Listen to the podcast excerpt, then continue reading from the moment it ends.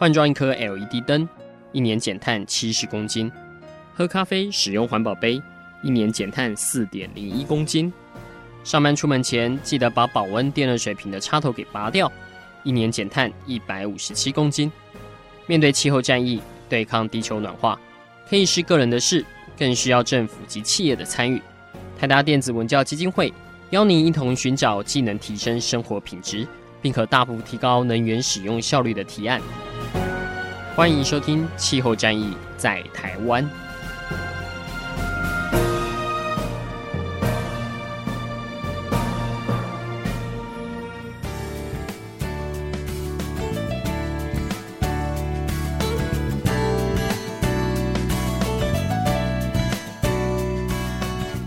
各位听众朋友，大家好，欢迎来收听今天的《气候战役在台湾》，我是主持人台达电子文教基金会的高宜凡。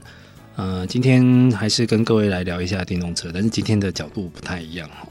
我们之前做过蛮多集，都是在聊各位，就是说我们目前台湾有自己的电动车的政策规划哈。目前政府是预计从二零三零年陆续到二零四零年要完成。所有车辆的电动化哈，包括像二零三零年是先从公务车辆，那三五年是从机车，四零年是从这个汽车哈四轮车这样子。那但是目前就这个局势来说，到底台湾的这个电动车的政策是算快或慢呢？它在全世界的一个相对的位置，或者是我们推动的手法，是不是有哪一些可以再去做改进的地方？我们。今天要来跟国际学习，因为现在国际上很多国家，甚至于说很多国际的权威机构，它都有推出他们很权威的电动车的观察报告，甚至于说最新的统计数据。所以目前先带大家来做一个了解，等于这一集是来帮大家建构目前现阶段的国际电动车的知识大百科的补充哈。我们今天邀请到的是我们台达电子文教基金会的专员，这个詹怡杰小姐，嘿，怡凤，哎，各位听众大家好。大家如果有常收看我们低碳生活部落格哈，上面有很多蛮专业的文章或第一手的国际报告的这个直接的摘译，都是由以凤在完成的哈，所以应该对这个名字也不会陌生哈。那我们今天先请以凤来帮我们分析一下，就是我们最近才刚翻译完成的这个 IEA 哈国际能源总署它新出的这个二零一八年版本的电动车年度展望报告哈。以凤可不可以先跟我们讲一下这一个？Global EV Outlook 这个二零一八，它今年这一版的报告有哪一些的重点呢？我觉得它这个最大的重点呢，其实第一个就是说，到底去年电动车到底成长了多少？那我们可以看到是在二零一七年，其实电动车的保有量，也就是上路的这些电动车呢，总共已经超过了三百万辆。那在这个短短两年间呢，它其实增加的速度非常快，大概是增加了两倍半左右。那如果说呢，我们来看它的这个销售量的话呢，它在去年甚至突破了呃一百万。量这个很大的门槛，那成长率呢是基本上是突破五十五 percent。所以从呃二零一五年开始，就是各国呃开始说啊，我们要开始做巴黎协定，遵守巴黎协定的事情呢，一直到二零一六、二零一七年这两年间的成长，电动车的成长呢，是一个很高幅度的呃，又一个很快速的成长。所以我们其实也可以看到是说，哇，那的确它真的是有扣合到呃当时各国呢在宣称做这个巴黎协定的一个目标，然后也把电动车呢视为一一个。很重要的手段。嗯，这个去年底哈，等于二零一七年底，全世界的电动车保有量哦，就包括已经卖出去的跟在路上跑的哈，三百万辆。这听起来大家可能觉得没有很多哈，但是大家知道吗？这个二零一五年这个数字才一百二十万辆哦，所以已经短短时间内已经增加两倍多了哈。那未来这个预估应该是更乐观了。好，以往，那他有没有预估到未来整个？比如说到二零几零年，它电动车的一个整个保有量规模或销售规模会到多少呢？它其实有给了两个不同的呃 scenario，就是我们讲不同的一个发展。第一个发展呢是假设现在呢我们都真的很坚守巴黎协定，把所有我们所提出的这些呃减量的承诺啊都做到，那电动车它可能在二零三零年它可以增长到至少四十倍。嗯，那呃如果说呢各国再更积极一点。提高他们自己的企图心去做这个减量的事情的话，那其实它的这个数量呢是完全远远超过四十倍，可能就是会来到了呃大概一亿五千呐之类，呃像这样子一个很高的额度。嗯，所以这个是 IEA 的预估是二零三零年大概一亿台是没问题啦哈。是全世界保有量。那这个大家刚刚听到三百万哈，已经觉得好像不少哈，以后是亿来亿去的哈，以后是破亿了。那其实 IEA 来说，因为它是一个算是这个联合国的一个呃能源类跟那个气候类环环境类的相关的统计分析单位哈，所以它的预估通常不是不是那么积极乐观，是比较中性的哦，或比较持平的。其实大家如果注意到，像那个很多财经机构都有在做这样的预估哈，因为其实电动车同时也是一个产业、一个经济的议题哈。像我手边有的一个是彭博新能源财经哈，Bloomberg 它的新的预估是，其实它的数字是非常乐观哈，它预估二零四零年全世界会有超过五亿台的电动车哦，保有量哇吓死人！你看刚刚我们提到那个数字破亿了哦。但是他这个预估是二零四零年是五亿，表示他们又是更乐观、更看好的，所以我们大家已经没有过度去举太可怕的数字，我们是同同时让各位比较这样，反正这个大势应该是大趋势，应该是这样没错了哈。那疑问我们如果从国家别来看呢？目前 IEA 这个报告里面有没有分析？目前是算哪个国家是推广电动车算是比较成功的？呃，我觉得这是一个很好问题。那在这个报告里面呢，他其实就提到说，我们现在三百万辆电动车，其实有百分之四十 percent 全部都是在中国大陆，都在对岸。对，所以就可以想象说，中国大陆到底拥有多少辆这个电动车。那其次再来的话，就是看美国，美国的电动车的保有量也不少。那接下来呢，我们如果以欧洲来看的话，大概就是北欧国家吧。北欧国家现在的发展真的是也是算是蛮先进的，他们的这个电动车的市占率呢，就是其实可以达到百分之十 percent。以平均来讲，嗯、也就是说，他们这几个国北欧国家，呃，他们可能卖出一百万辆的这个车子里面有十台可能就是电动车，所以这个呃比例算是蛮高的。嗯。所以北欧这个中国是人家有人说它树大便是美了哈，因为它去年的这个新车销售就两千四百万台，这个吓死人的数数字，我们台湾可能要卖五六十年才卖到这个数字哈。但是它这个量大嘛，所以它目前是全世界最大的电动车的使用国跟消费国，这个也是老实说我没有觉得很意外了哈，因为它真的基本量实在太大。但是诶，北欧这个这个推广成功，这个就蛮有意思，因为北欧我们觉得应该是呃算是。土地很大，但是人口很少的哈，地广人稀的这种国家哈，又冰天雪地，然后又以前就是印象中应该除了瑞典以外，并没有什么汽车工业哈，这样的国家到底有什么样会成功的地方？我们待会有另外一篇报告来做这样的分析哈。好，那以往这个讲到除了中美日跟北欧之外，这个目前有没有一些你看到的是一些电动车的使用国家跟推广国家，它占有率特别的高，有点出乎你意料的？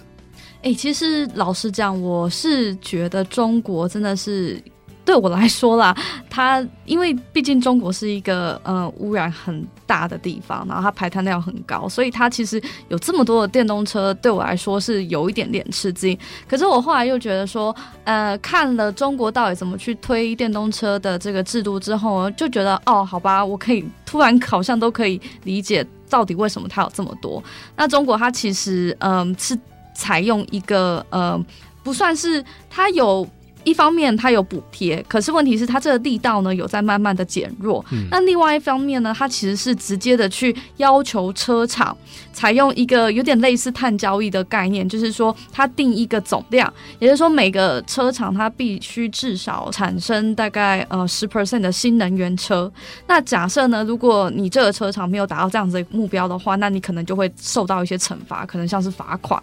那呃，如果呢，你想要避免自己遭受到惩罚的话，你可能就必须去跟呃其他的。公司其他不同的车厂啊，就是可能进口呃环保车款，或者是甚至自己去买，嗯、然后来达到这样子一个目标。所以它其实就真的很像是那种呃我们所谓的碳交易的概念，只是它今天把这个课题呢变成电动车，从温室气体变成电动车。那这样的一个制度呢，其实在加州呢也运行的有一段时间，那其实也是非常的成功。所以我们可以看到是它。这样子一个呃政策呢，算是推动电动车一个蛮大的助手。嗯，对，其实刚刚一峰提到，就是如果大家有常常去注意到相关的讯息，就知道现在中国汽车业有一个叫做双积分制哈，它一方面算你的燃油车卖了多少台，一方面算你的这个低碳或者他们所谓的新能源车有多少台，有两种的积分哈，所以这个车厂必须要去被强制的去遵守，不管你是 local 的还是外商。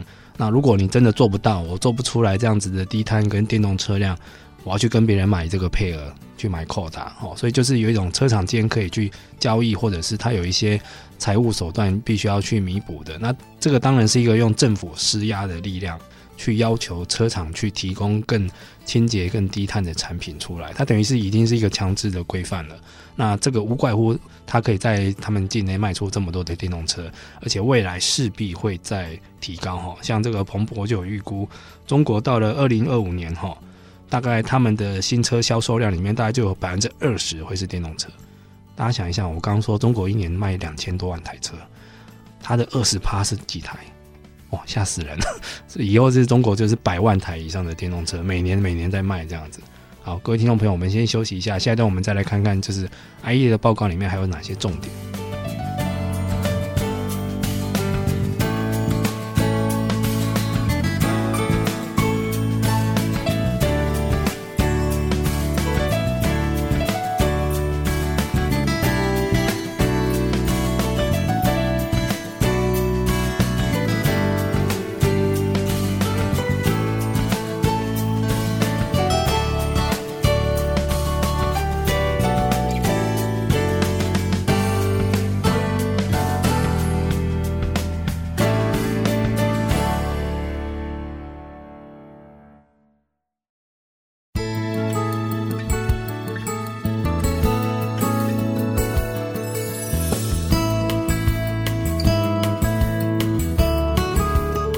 朋友，大家好，欢迎来收听今天的汽油战役在台湾。我们今天还是给你带来满满的电动车哈。那不过我们今天要分析的是从国际报告来看一下目前国际的一些电动车的局势，或者是各国的一些不同的做法。我们今天邀请到来宾是一样在我们台达电子文教基金会工作的詹一杰哈怡凤，他在我们这边贡献了很多新的国际报告哈，所以这些。刚提到的这个 IEA 这个二零一八的这个 EV 哈 Outlook 就是它翻译出来的哈。那以往刚刚提到了这个 IEA 的这个报告里面，关于目前大家最在乎的这个像是充电桩这些基础设施，IEA 有什么样的观察吗？嗯，其实现在这个充电桩呢，的确它的增加程度，我觉得不输给呃电动车增加的程度。那其实我觉得这也可以理解啦，因为通常你大概买一台电动车，车厂可能就会 送你一个电动桩，所以它基本上成长的这样幅度是成是一个呃正相关的成长。对，那目前它其实是有统计哦。如果说我们现在把呃这个电动车充电桩呢，就是都算进来的话，它大概其实已经有嗯，总共世界上有三百五十万座，嗯，而且这个数字呢，其实都是在二零一五到二零一七年这两年之间内，就是大量的增加。呃，像在特别的几个国家呢，以美国来说好，它这个电动车非常的普及，它其实几乎已经是可以做到，就是每一辆电动车它就拥有自己一座呃私人的充电桩。那当然，就是我们现在可以看到，是像欧盟啊、中国啊，他们当然自己也都喊出了一些呃目标，就是希望让这些公共的充电桩呢，跟电动车呢，能够达到一个一定程度的比例。比如说，像欧盟，它喊出的就是说啊，我希望公共充电桩呢，呃，就是这个一台充电桩呢，就是可以服务十台的电动车左右这样一个比例。嗯、那中国它的比例又是更。呃，具有野心，他甚至就是也是希望像美国那样，就是一台电动车，就是它有自己一个呃充电桩。嗯，对，所以大家刚听到这个截至去年底的数字哈，全世界大概三百万台电动车，充电桩大概三百五十万座哈，几乎是一比一啦哈。那但是未来这个数字应该还会再急速的去增加，因为目前大家最担心的就是这个。基础设施的一个充电网络的密度到底够不够哈？因为很多车主怕一开出去哈，会在外面抛锚，或者是就开出去就开不了回家这样子哈。哎，但是这个爱叶的报告里面，我看他对这个未来的电池的容量，或者是续航力也有一些预估，而且感觉是蛮乐观的哈。对，我觉得自己有点吓到，非常乐观。其实我们以看现在的电动车来说，我们当然会去看它是轻型的，还是呃这种呃中型的，或是那种大型，像是休旅车的这种车款。那以现在的电动车发展来看的话，轻型的这种电动轿车，它的电池容量大概就是二十到六十嗯 k 瓦。那像呃，我们最熟知的这个 Nissan Leaf 这台车款，它大概电池也差不多就是二十二十一出头左右，或甚至是呃再低一点点上下吧。那它可以行驶的呃这个公里数呢，当然就没有很多，可能就是差不多一百五到三百之间。那如果我们去看到就是一般中高型的这个呃电池容量呢，它可以到大概七十到八十呃 k 瓦左右。那 IEA 呢是预估到了呃二零三零年的时候，其实这些轻型的呃轿车呢，它的电池容量呢都可以去提高到七十到八十，也就是相较于现在大概呃中大型的呃轿车。那如果你今天又谈到休旅车的话，那当然它的呃电池容量呢又是更高。那到底？在这样子一个呃七八十 k 瓦的呃电池容量，可以让电动车跑多少公里？其实基本上四百公里是绝对没有问题的。所以，我们大概就是从呃本来一百五，然后再提高到两百、三百，最后到四百公里，大概就是一个从台北跑到 屏东的一个概念吧。嗯，所以我今天要从一零一杀到国境之南的垦丁哦，以后应该是没问题了，就单趟三四百是 OK 的哈。那这个也是代表一件事，就是未来这个电池的技术跟这个可能它搭配给电动车的规格会越来越高了哈。是是是。今天你可能买的这个是只有二十 k 瓦哈，其实一 k 瓦就是大概一一度左右一度电力哈。这个二十度电大概我们通常平均是这样算了哈，大概一度电的电动车大概可以跑五公里哈，所以那个电池容量乘以五大概就是它的续航力。如果你只是一个小电池，二十度跑一百公里哈，这个真的是要日常通勤有点困难。但是未来如果像 IEA 这样乐观的预估，以后可能起跳就是八十度的这个电池哈，八十度乘以五啊，四百公里，应该每天上下班应该是绝对是不成问题，然后除非你真的是超的太凶哦，一下跑花莲，一下跑台东这样子，但是半路也还可以充电这样子，好，所以这个未来应该是一个蛮乐观的。但是这个大家很在乎的这个成本问题呢？哦，这个是也是另外一个非常好的问题，因为其实现在电动车贵，就是因为它的电池嘛。嗯那当然，我们现在是看到电池成本是有在下降，只是它下降幅度可能还是有一点点的局限。可是 IEA 这份报告，它其实非常乐观的去预测说，哎，到了呃二零三零年的时候呢，这个电池的成本每度电呢，呃，可以降到大概一百到一百二十二美元。那大家一定会好奇说，可能现在是多少？现在其实大概是一百五十五到三百六十美元，所以它的 range 是非常非常的大。那像呃，就是呃，Volkswagen 它的有一台电动车，呃，它的车型呢，它是声称说它大概现在一度电这个电池成本是大概两百多呃美元左右。嗯。那比较低一点成本的是通用，他说他现在自己其实可以把这个。呃，成本控制在大概一百多左右，嗯，对，但这已经是我们目前看到是最低成本的。那呃，我之前是看过另外一份报告，它是有提到是说，如果说这个电池成本，然后它整个大幅下降，然后要造就就是电动车大量的量产呢，其实成本必须要压到大概一度电呃一百美元上下左右。嗯，那这样子一个呃数字呢，其实也是欧盟，然后还有中国大陆他们。的一个目标就是希望能够在呃未来不太确定是几年，但是就是很希望能够把它压在一度电一百美元以下。对，目前大家各方的预估都是觉得以后那个电池一度电一百美金左右就是一个很普及化的一个门槛了哈。这个有点像是我们需求创造成长哈。比如说现在大家都要用手机，以前你记得你的手机续航力其实还蛮低的哈。可能用几个钟头就断电了，但是以后每个人都要手机，人手一机了，厂商就会不断的去研发新的技术，所以现在应该大家很多新的智慧型手机都是撑一天没有问题哦。这个技术不断的在进步。那这边我可以做一些资讯的补充哦，像这个 Bloomberg 彭博的报告里面是对这个有一个电池成本，他们呃做了蛮精确的统计哦，他们有算到到了去年底哈，大概平均一度电。的电池成本大概是两百零九块美金，哈，平均啦，因为电池技术还分蛮多种的，但是这个数字在二零一零年是一千块美金，所以等于这七八年来降得非常非常快。哦，那他们预估到未来就是电动车的一个单纯的生产成本哦，加电池可以跟燃油车去平起平坐了。那个时间点大概是二零二四年前后。哦，他家那个 range 是大概前后各一年，所以大概可能二零二三到二五年都有可能发生哈。那大家算一下，掐指一算哈，呃，大概就剩五六年时间了。所以在五六年内，应该这个事情会发生，就是以后可能电动车就是跟我们一般人的采购车子的那个价码不会差别有多大了哈，甚至于说会有各式各样的新的电动车的车款会跑出来这样子。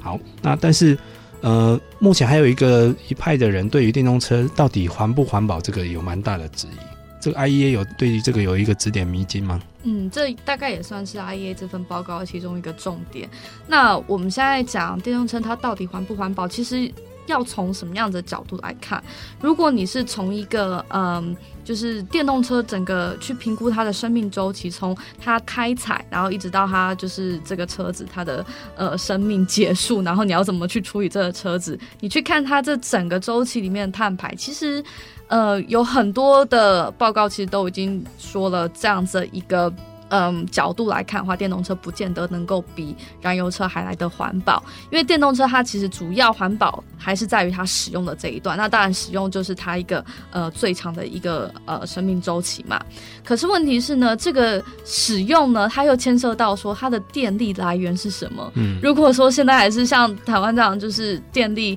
基本上都还是来自于这种化石燃料、煤炭啊、石油啊之类的。那其实当然，它的你用电量高，你烧的煤就要多，你用的石油就要多。嗯、那到底何来的呃环保可言呢？所以呢，这个报告呢，它其实有一个很大的重点，说电动车环不环保，它很在于呃，就是你背后的能源结构有多干净，你用的再生能源有多多。然后会决定你的电动车到底环不环保，有没有比燃油车还环保？嗯，对。其实我记得以前看过另外一份报告，是研究美国的哈，美国各州他去算，同样一台车在不同的州开的，因为它后面的电力来源不一样，在这个电动车的环保效益也不一样。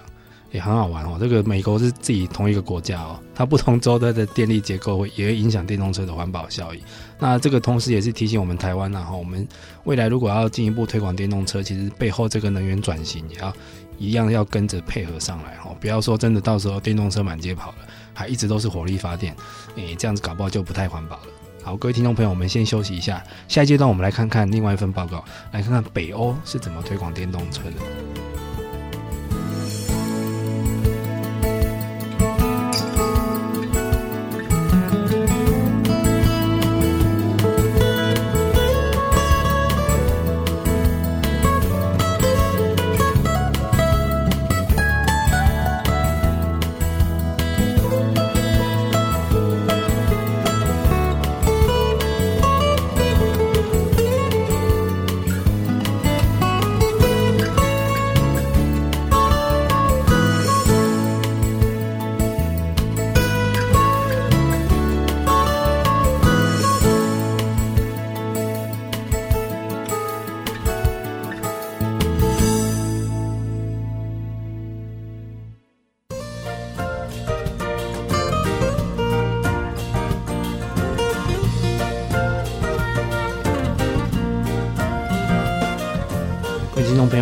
欢迎回来，今天的气候战役在台湾，我是主持人台达电子文教基金会的高一凡。我们今天邀请到的是我们基金会的同仁詹一杰哈，以梦来帮我们分析两篇国际的报告哈，分别都是在谈电动车的。呃，第一份我们刚刚已经谈的是 IEA 出的这个二零一八的 EV Outlook 哈，电动车年度展望的报告哈，它大概是对目前。呃，到去年底为止，二零一七年全球的电动车的一个整个推广的状况，还有对于它未来的一个评估哈，包括像我们刚刚提到的这个基础建设、充电桩的问题，还有这个电池成本的问题，这样，还有或者是电动车这个牵涉到背后的整个国家能源转型，这个也非常重要哈。不然这个电动车一直吃电，如果你的电都是黑电或者是褐色电力，这个其实也不太环保哈。那我们这段开始来看一看，我们刚好提到了哈，就是其实。论国家来看的话，目前除了中国以外，卖最多电动车哈，其实推广最成功或者是电动车密度最高的，其实是在北欧诶。以后我们来看一下这个报告，这个也是 IEA 出的哈，就 Nordic EV Outlook 二零一八，今年第一次有看到专门针对这个北欧哈，叫 Nordic。为什么要特别针对北欧来做？北欧到底电动车目前密度到什么样的一个地步了？呃，其实如果你以电动车密度来看的话，现在最高的应该是挪威这个国家，它大概算下来，我记得好像是每一百台车子里面大概就有六七台是呃电动车，嗯，所以这个比例相当是。最高的就是比就算是比中国、比欧盟其他国家都还来得高。那像我刚才有提到说，就是就以卖新车这样的一个趋势来看呢，也。北欧平均五国，它卖出了一百台新车，里面有十台就是电动车。嗯，那像挪威呢，他自己直接的宣示说，他在二零二五年的时候呢，他要禁止销售这个燃油车，然后也是呃宣布这样禁售燃油车时程里面是最早的。嗯，所以其实在，在呃这些不管是政策目标上面，还是这个呃市占率来看呢，我们都可以看得出来说，呃北欧它在发展这。个电动车的呃趋势上面是有放一定力道的政策，所以呢，我想这里可能也是因为呃有这样子的原因，然后 IA 就决定说好，那我就特别针对北欧出了一个这样这份报告，然后去让呃其他国家去检视说啊，他们既然呃这么成功，那造就他们有这么好的成绩背后的这些原因到底是什么？他就给了非常非常详细的分析。嗯，对，这个北欧以前大家觉得很羡慕，就是。呃，高收入国家哈，社会福利很优厚，这样人民幸福感很高，这样子哈，然后风景优美哈。现在也发现，哎、他们既然也是推广电动车最好的一个地区哈，整个北欧五国都蛮平均的，挪威是特别的突出了哈。挪威到了去年新车销售量里面，百分之四十是电动车哦，新车哈，每五台里面有两台卖出的电动车，这个真的是吓死人。但是我们又会。啊、呃，通常我们台湾就是有一些像是一般的质疑者或者是酸民就会说，啊，那个一定是靠补助啦。哈，因为他们高收入，所以政府很有钱，补贴人民来买电动车。这个疑问真相是怎样？真的是北欧是砸钱在补贴吗？还是说其实他们是用不同的方法？哎、欸，我们刚才说北欧有五个国家嘛，是哪五个国家呢？我们来看一下，第一个是丹麦，再来是芬兰、冰岛、瑞典，还有挪威。嗯，这五个国家里面，其实我们看 IEA 的分析哦。它只有瑞典，它是采取一个补贴的政策。嗯，那其他国家它到底是用一个什么样子的政策呢？去给予人民有这样子的诱因去买电动车？其实他们是从税制下手。嗯嗯，在北欧买一部新车呢，其实你必须要主要啊缴两种税，一个是增值营业税，也就是我们熟悉的嗯 VAT。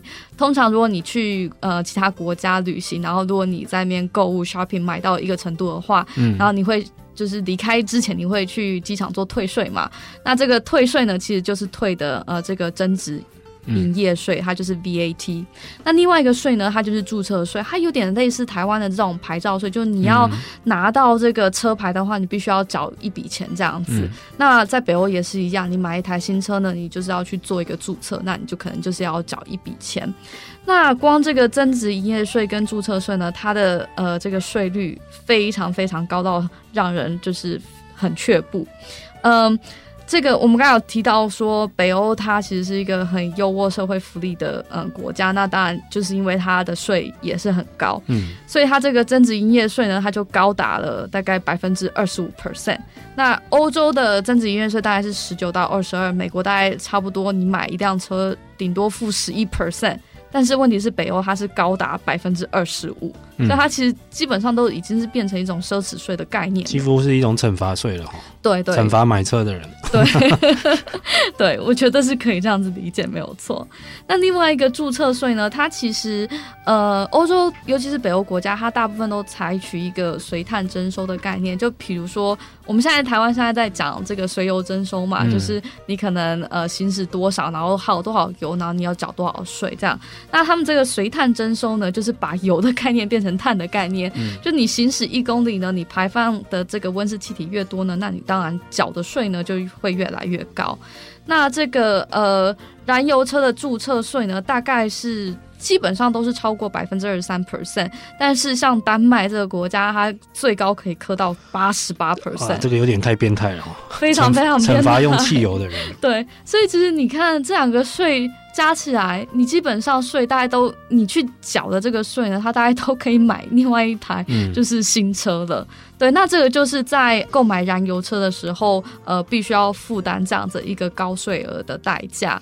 但是问题是呢，现在就是呃，这些国家他就把这两个税不是减免，要么就是可能做一些优惠。比如说像呃，我们看到的是呃，挪威在挪威买呃燃油车跟这个。呃，电动车呢，它其实已经差不多是同样的价钱，主要就是因为它可能就是免了这个呃增值营业税。那在丹麦呢，其实电动车甚至已经比呃燃油车还便宜了。那主要就是它的这个牌照税呢，就是大幅的减少。所以这等于是一推一拉，它一方面是加高这个燃油车的购买的成本跟税率，二方面是我减少电动车这方面的负担。那两个这样此消彼长。搞不好真的在那边买一台电动车是更划算哈，在这边我其实这方面的做法，台湾也可以参考看看。因为有时候你说从税制下手，现在政府是不太敢做的是加税啦，因为加税人民就要反抗，还要革命干嘛的？尤其今年又有选举，不太可能。但是减税是政府可以去做的，只不过你要师出有名哈，要譬如说我们是支持环保，要减少空污，所以我们鼓励用电动车，我们来做一些税负的减免这样子哦。那这方面都是政府可以去下手的。那在这边，我跟大家讲一个以前我去丹麦的笑话，就是他们当地人是怎么看待买车这件事呢？在台湾哈，我们东方社会可能觉得功成名就就是人生拥有一台双 B 哈，就是我们如果看到一出门看到隔壁有一台停了一台双 B 轿车，我觉得哇，这家人好有钱。然后丹麦人他是怎么说的呢？他是说，如果我一出门看到隔壁停了一台宾士，他就会笑说，这家人真是笨蛋。就是说，干嘛买车？因为在他们当地，李峰刚刚解释过了，这个车子的税比车价还贵，就是好像只有笨蛋才会去买车，所以他们是当地是这样看待的一件事。不过这个也是要有很多周边条件配合啦，不是说我政府就是很故意的，我就是随性要处罚买车主，因为这样子其实卖车的这些产业也会抗议，包括说你要提供很多，譬如说一些单车的条件，或者是大众运输系统，甚至有很多行人的。步道的空间，让整体交通是顺畅的哦，不是说单纯的我就是压抑汽车这个产业，其他的都要同步去做才对。好，那以凤除了这个税制的减免这个优惠之外，在于充电桩，好像北欧也有蛮多独特的推广的方法。对，我觉得蛮讶异的是，北欧它其实在推广它，嗯，当然。北欧是欧洲的一环，那我们知道欧洲它其实它有自己的呃一个法令跟指令。嗯，那欧洲其实呢，它欧盟在修改它的指令的时候，都有把推充电桩这个东西呢，呃纳入它的法令里面。比如说呢，它有一个指令叫做替代燃料的基础设施跟建筑能效的呃指令。他的意思呢，其实就是说呢，呃，我今天很希望说，呃，这些提供燃料的厂商，你可能某种程度比例必须，呃，有一部分必须是要有再生能源。的一个呃提供，那建筑能效的指定呢，它其实就是呃规定的公共充电桩跟私有充电桩的一个呃数量跟时间轴，就是必须要求可能新的建筑或是在整修的呃这些非住宅的建筑呢，它必须要呃有一定程度的电动车的停车安装，还有充电桩这样子。嗯，对，所以其实他们同时也在法律上下手，像我们最近收到的一个讯息是，欧盟已经规定哦，之后以后。那个建筑大楼里面或商办大楼的公停车场区域必须有十趴是专门保有给电动车的哈，甚至于要装设充电站这样子，它等于是一个硬性的规定，有点像我们现之前在推什么残障保留车位哈或不爱座这样子的概念。那你推下去之后，它基本的这个量就会起来了。好，各位听众朋友，我们这边先休息一下，下一段我们来看看北欧还有什么妙招在推广电动车。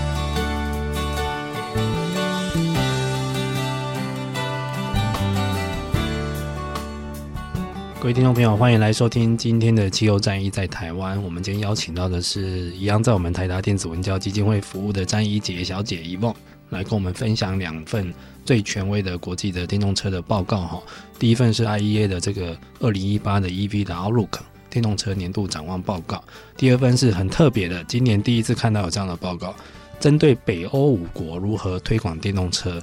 诶，IEA 也出了一份报告，而且大家以前都。怀疑说电动车这种是不是砸大钱去盖出来这个海市蜃楼，一定是政府搞补贴啊什么的。刚刚怡梦有帮我们先分析了，其实北欧反而是从这个减税跟这个基础建设的完备上这两招去下手哦，它反而不是砸钱，只有瑞典稍微有一点点车价上的补贴，其实基本上它其他四国都是用减税的手法。那这同时也是一个呃相对应的，因为他们在当地就是购买汽油车就是非常非常贵。政府就是有很多惩罚税在上面，所以我如果降下来了，哇，这个是一个非常大的诱因啊！哦，譬如说我以前真的买这个东西是有点像被科奢侈税，哦，禁止买燃油车。那现在电动车政府终于网开一面，买车的人就全部跑去买电动车了，哦，有点这样的感觉。那这方面我们先来看一下，在充电桩的方面呢。呃，其实欧洲各国都有一个欧盟的指令在推广电动车，未来可能很多的公共建筑，它的停车场域哈，都必须要配备电动车的一个专属的区位或者是充电桩的服务这样子。但是我看到北欧这个报告也蛮特别的，它还针对屋主或者是建筑的拥有者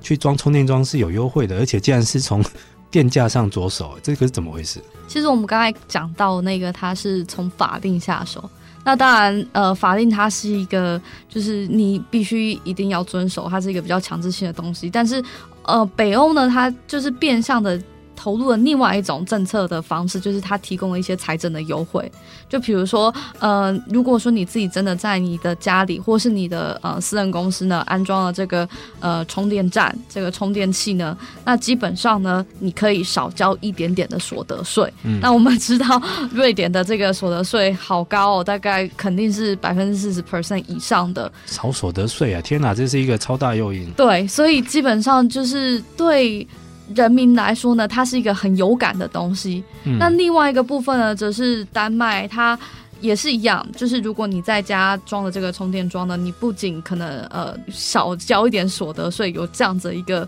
呃特权呢，你同时呢，你每度电它还给你退税大概零点一四美元的优惠。那就是你整个算下来呢，其实有一个数据是说，呃，相当于它可以替屋主呢减少大概一半的电费支出，所以是很可观的。这个如果在高电价的国家，这个诱因又更强，因为它可能电价本来就是一个电费就是一个很高的支出。是是是。那我现在，诶，我除了装充电桩，我让自己的车子可以跑之外，我还可以减电费，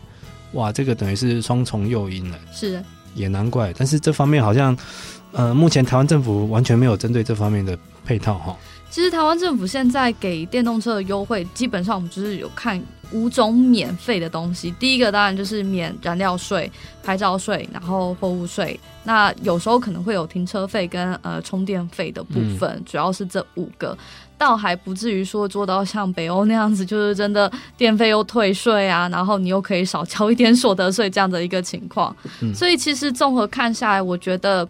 北欧之所以成功，它倒不是真的说，呃，把焦点放在就是我要卖多少电动车。当然，它提供了很大诱因，可是它同时呢也兼顾了说，呃，我要把这个公共设施，也就是充电桩这个部分数量拉起来，所以它是两者都兼顾的。嗯。对，其实这个我们。之前跟别的专家也有聊到了哈，其实如果就全世界的这个充电桩的数量来说，应该以后大部分还是自有的哦，因为政府真的没有钱一直去盖了哦，也这个也是蛮劳民伤财。但是你如何让家家户户都愿意装充电桩，甚至于说我没有买车的人，我愿意提供，我本身拥有停车位的人，我也愿意装，真的要从很多这个不同的巧思去着手，譬如是刚提到这个丹麦，我让你省电费。诶、这个在高电费的国家来说是很可怕的哈。像我们以前我跟一个丹麦朋友在聊哈，他们的这个水费哈是台湾的十倍多诶。台湾一度水大概九到十二块钱，他们就是一百块左右的水。当你有一个诱因是说我可以减免这些以前我是觉得很吓死人的这种生活支出，这个真的诱因会蛮强的哈。像那个以翁在瑞典住过很久嘛，哈，是是是，在瑞典，你那时候去看那个一般开汽车跟开电动车的人多吗？哎、欸，其实老实讲，我在瑞典基本上看不到很多燃油车。说实在的，嗯、那第一个可能是因为，嗯。大部分的人他们会买燃油车，家里还是会有，可是其实他们不会直接去买原本一台新的燃油车，因为它就是贵。所以像比如说我身边的人，他们可能都会去买二手车，那相对的它的、嗯、呃不管是税啊还是价格啊，就便宜的非常非常多。嗯，那第二个部分是他们的公共交通非常非常的发达，嗯，而且他们的燃料呢。主要不是就是石油啊，或是柴油这些，他们主要燃料其实是那个生质燃料。对，那像他们的公车啊，这些全部都是呃生质燃料，所以就相对的，基本上他们在开车的过程当中呢。就我觉得是还蛮低碳的。那另外一个是像丹麦哥本哈根这个城市，我也大概去了很多次。然后北欧其实有几个城市我都去了很多次，我觉得蛮吸引人的，就是他们的那个脚踏车道都设计的很好。嗯嗯、那所以综合起来呢，现在回想起来，嗯，的确我真的看不到什么燃油车在路上跑。对，所以变成是一种奇观了哈。我们刚刚有聊到，就是北欧人会取笑买汽车的人哈，因为 税太贵了，你买真的是你是土豪啦，或者是笨蛋这样。那再来就是他们建设了非常好的一个公共运输或人行的或者是单车的一个环境，久而久之，大家犯人主流的一个交通工具其实都不是汽车或燃油车了哈，等于是先天上已经这方面有点占优势了。那接下来要推电动车是水到渠成了哈，所以感觉有点这样的一个。背景大家要先去了解啊，他们今天也不是完全贸然，好像我们刚才提到，其实除了瑞典以外，并没有他们自己本土的汽车工业，这个也让他们比较没有包袱了哈。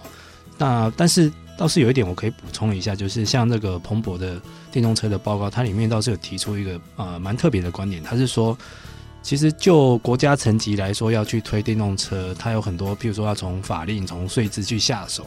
有它一定的难度，因为这个要经过很冗长的社会讨论跟立法的决策过程。是但是从城市这个 level 来推动的话，他彭博是认为这个是比较快的。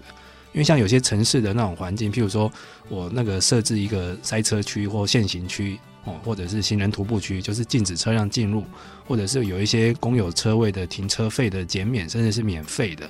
这个都是地方政府马上可以做的事情，就是这种零零碎碎的优惠。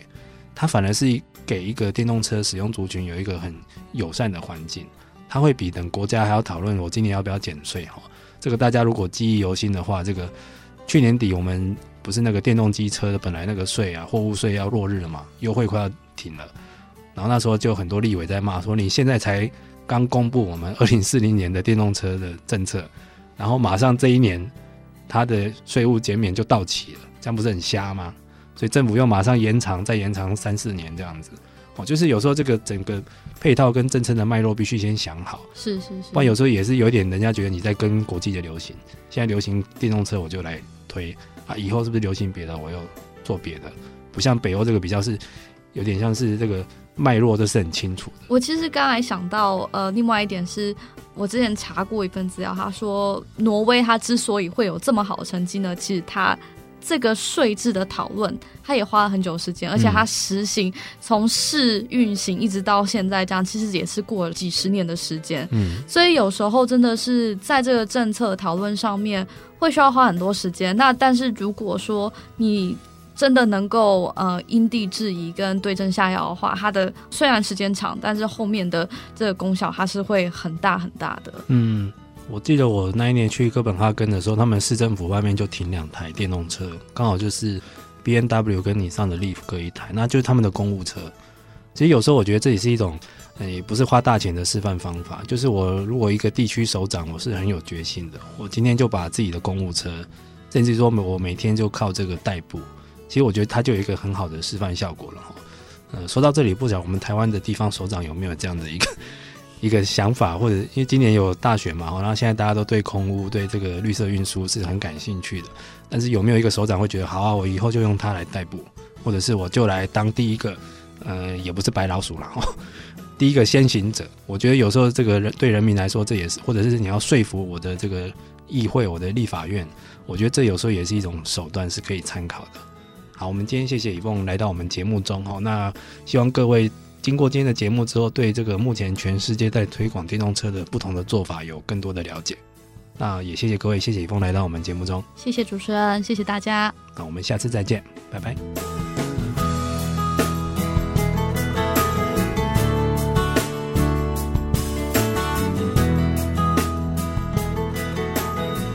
以上节目由台达电子文教基金会独家赞助播出。